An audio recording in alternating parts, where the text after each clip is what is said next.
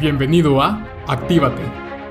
En el micrófono, María Celeste, y estos son nuestros lunes de podcast. 20 minutos llenos de energía para iniciar la semana como se debe. Comencemos.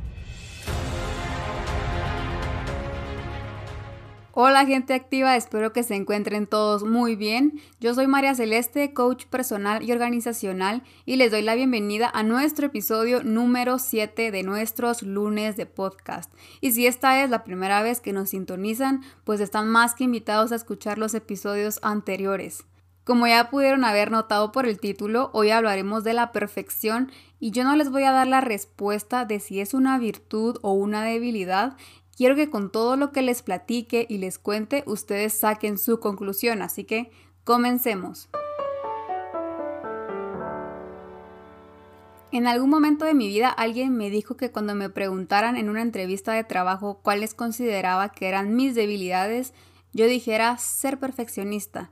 Y yo en mi mente me dije, increíble porque son fortalezas vestidas de debilidad, entonces es como la respuesta perfecta. Y no les voy a mentir, Llegaba a una entrevista de trabajo y me preguntaban, ¿y cuál es su debilidad? Y yo les respondía, considero que soy muy perfeccionista, me gusta que todo quede impecable, la perfección aquí, la perfección allá, si no queda perfecto, yo no lo hago, me gusta la perfección, perfección, perfección, perfección. Ok, por vueltas de la vida, en mi trabajo anterior, luego estuve de encargada del reclutamiento y selección de, del personal Realizaba algunas entrevistas para nuevos prospectos, en fin. Recuerdo que una de las últimas preguntas que yo realizaba en esas, en esas entrevistas era ¿cuáles serían sus tres debilidades?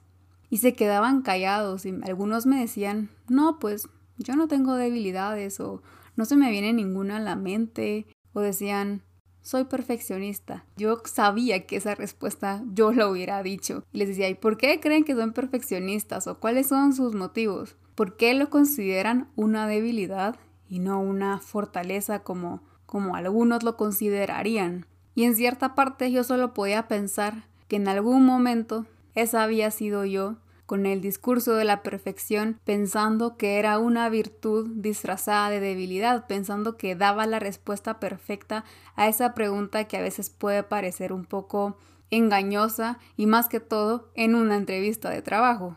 Pero ser perfeccionista honestamente es tener una relación tóxica contigo y con la vida. ¿Tan así? Sí, Visualicemos a señorita perfección. Imaginémonos que es una persona que tenemos siempre a la par, considerando que nosotros somos perfeccionistas, entonces siempre está de nuestro lado. Me la puedo imaginar yo con el cabello bien peinado, estirado, sin un solo cabello suelto, un maquillaje pulcro, perfecto, obviamente, con tacones relucientes, un vestido de flores colorido, ¿Qué más? Tiene una gran sonrisa siempre, un labial impecable. Ok, eh, ya la tenemos visualizada. Cada quien la va a visualizar de forma diferente, pero para mí así luce. A donde quiera que vayamos, ahí va ella. Vamos a un restaurante, ella ve la carta con nosotros y aunque nosotros ya sabemos qué pedir, ella está y nos pregunta, ¿estás seguro? Las alcaparras no combinan muy bien con esos sabores y dice, sí, tienes razón. Así que nuevamente miras el menú,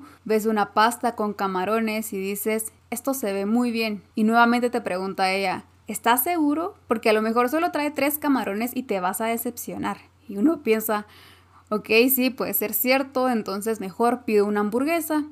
Y otra vez escucha su voz.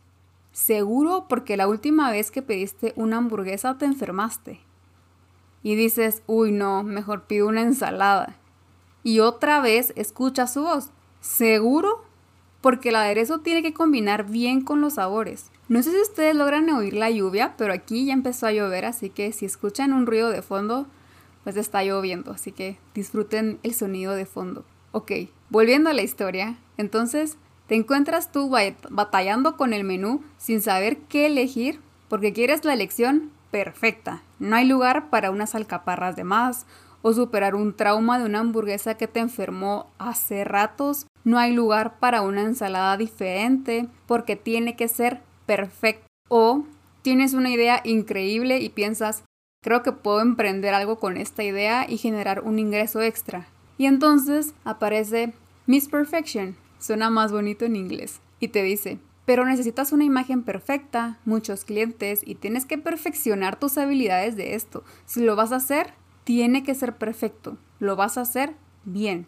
Y yo creo que todavía no estás listo. Entonces, bueno, buscas trabajo y te ofrecen una plaza, pero la oficina no es tan bonita como esperabas. Parece un lugar poco acogedor, diría yo. Y dices, yo dije que mi próximo trabajo iba a ser perfecto y este ambiente no es perfecto, así que gracias por la oportunidad, pero paso, no la tomo. Miss Perfection siempre está ahí, cuestionándotelo todo. Cuando haces algo te pregunta, ¿seguro que ya terminaste? Yo veo que esto podría quedar mejor. Aquí hay un error. Esto no cuadra con lo otro, ¿no te parece? Y de pronto te das cuenta que estás muy lejos de terminar y es un tormento porque necesitas que esté perfecto. Para quienes son perfeccionistas saben que no estoy exagerando con esto y que pasa en la vida real. Lo sé porque era una de esas personas, tal vez no en todos los aspectos, pero sí me pude identificar con el término y pensaba que era una fortaleza. No se me olvide una vez y comparto esta experiencia porque me parece de valor que yo estaba pequeña y tenía mis anteojos que honestamente no limpiaba muy seguida y un día mi mamá me dio uno de, una de esas franelitas o pañitos especiales para limpiar anteojos y fue una maravilla, tanto así que ya no quería tener mis anteojos sucios nunca más y era una obsesión por tenerlos siempre limpios. Me podían ver de nueve años con mi franelita limpiando los lentes bien fuerte. Si quedaban una pelucita, los volvía a limpiar. Y adivinen qué, era imposible que los anteojos quedaran 100% limpios. Quedaban marcas de la franela, pelusas, marcas de dedo, lo peor. Era una tortura intentar limpiar mis lentes porque nunca quedaban perfectos y cuando pensaba que ya estaban limpios, me los colocaba y veía cómo había una pequeña mancha y me frustraba y me enojaba porque no podían quedar perfectos. Y bueno, duró poco esa obsesión, tal vez fue una semana máximo. Me recuerdo que mi mamá me regañó de lo fuerte que yo limpiaba mis anteojos, me decía que los iba a romper y me dijo unas palabras mágicas. Nunca van a quedar perfectos. Es vidrio y hasta el aire trae polvo que los va a manchar. Con que los limpies una vez al día es suficiente. Me quitaron un peso de encima. Y de hecho eso hice, comencé a limpiarlos solo en la mañana y de pronto pues como era de esperarse de una niña, se le olvidaban limpiarlos y esa misma niña que por una semana no podía vivir sin su franelita para limpiar sus anteojos, a la siguiente semana tenía unos anteojos nuevamente sucios. Tanto que mi mamá me preguntó nuevamente, ¿estás limpiando tus lentes? Y yo, ay, cierto, mi franelita. Y los limpiaba nuevamente, pero ya era un poco más despreocupada. No se me olvida ese momento de mi vida porque aunque puede ser unos simples anteojos, fue la primera vez que intenté hacer algo perfecto, limpiar mis lentes y que quedaran perfectos. Y entonces me di cuenta que era imposible. ¿Y por qué les cuento esto? Porque a veces necesitamos que alguien nos recuerde que está bien ser imperfecto. Así como mi mamá me dio ese recordatorio con esas palabras mágicas de nunca van a quedar 100% limpios, también nosotros en nuestro día a día necesitamos esas palabras. Está bien ser imperfecto. A veces confundimos que si no somos perfeccionistas somos mediocres. ¿Tú también lo habías pensado así alguna vez? No queremos ser mediocres, pero tampoco queremos vivir en la perfección.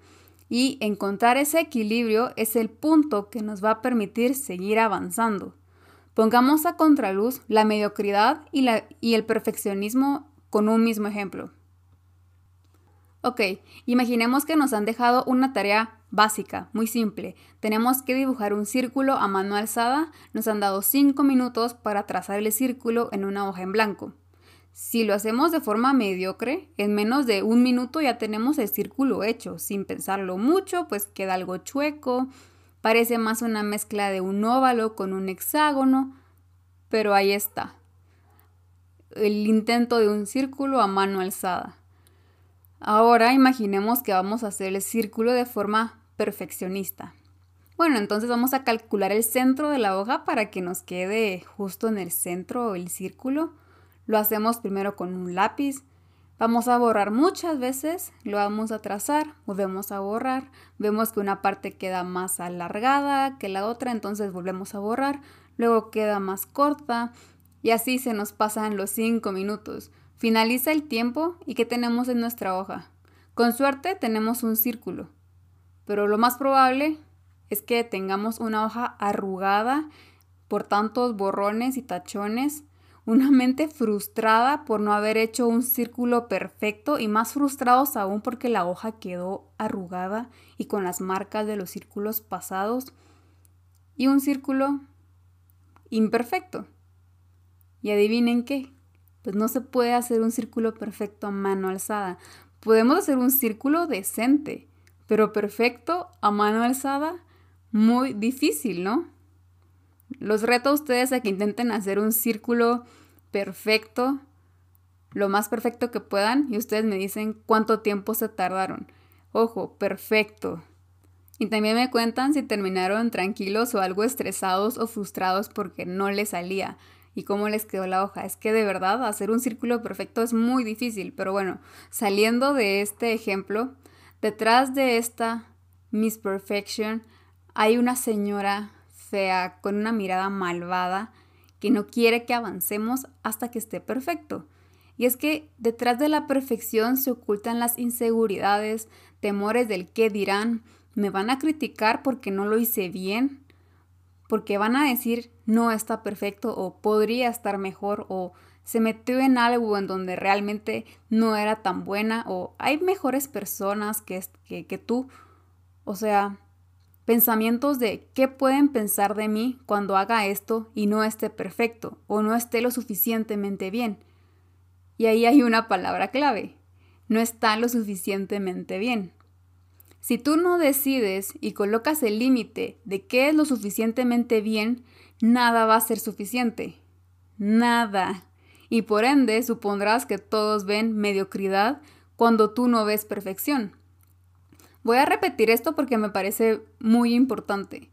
Cuando tú no decides lo que es suficientemente bien, supondrás que todos ven mediocridad cuando tú no ves perfección.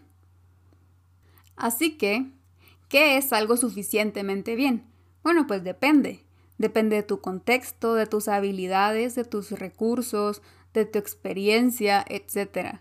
Por ejemplo, yo no puedo esperar dibujar un ojo sombreado así como los artistas muy realistas, porque no tengo los conocimientos de cómo dibujar bien algo realista, el rostro humano que también es tan complejo, porque no tengo los mismos materiales o recursos que tiene un artista. Yo tal vez tendré un lápiz 2B, mientras ellos tienen una gama de bolígrafos, marcadores, carboncillos, etcétera.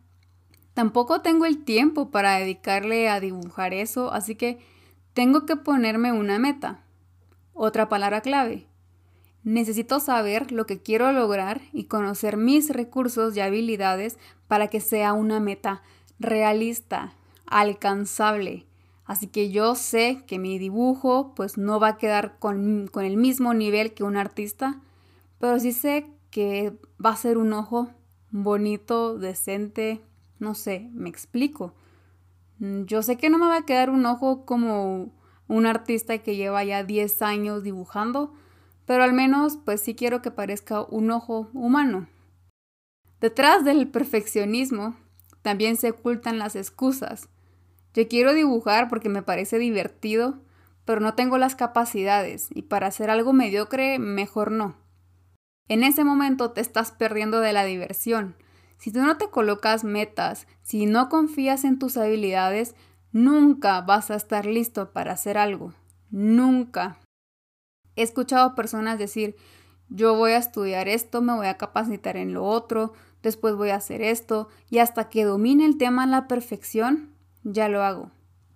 Y llega el día en donde terminan sus estudios, cursos, certificaciones, de todo lo que habían estado estudiando para prepararse y se dan cuenta que no es suficiente, que todavía no lo dominan y que les hace falta todavía mucho por recorrer. De hecho, si no estoy mal, ahorita que lo recuerdo, creo que hablo de esto en el episodio 1, el éxito no es un objetivo. porque me recuerdo que había utilizado este ejemplo justamente, en donde cuando esta persona se da cuenta que no es suficiente, que todavía no lo domina y que le falta mucho, se mete a más cursos. Y con esto no lo quiero mal, no quiero que lo malinterpreten porque no hablo que estudiar y prepararse esté de más. Siempre hay que estarse actualizando, pero yo me refiero con esto a que necesitamos metas para saber nuestros momentos de acción. Esto es importante. Necesitamos metas para saber nuestros momentos de acción. Si esperas el momento perfecto, morirás esperando. Si esperas saberlo todo, morirás sabiendo nada.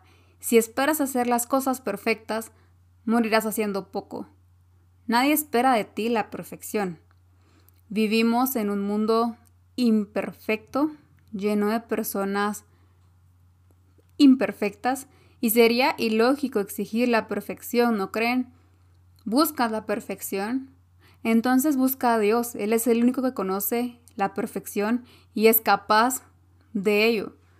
Tú no quieres ser mediocre tampoco, porque la mediocridad es común, carece de valor, de hecho es inaceptable, pero tampoco quieres ser perfecto, quieres ser tú, tu mejor versión, quieres hacer las cosas con excelencia.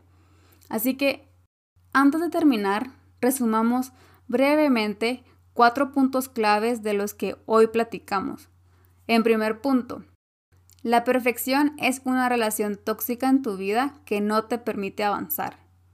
Número 2. La perfección oculta excusas, inseguridades para tomar decisiones, para actuar.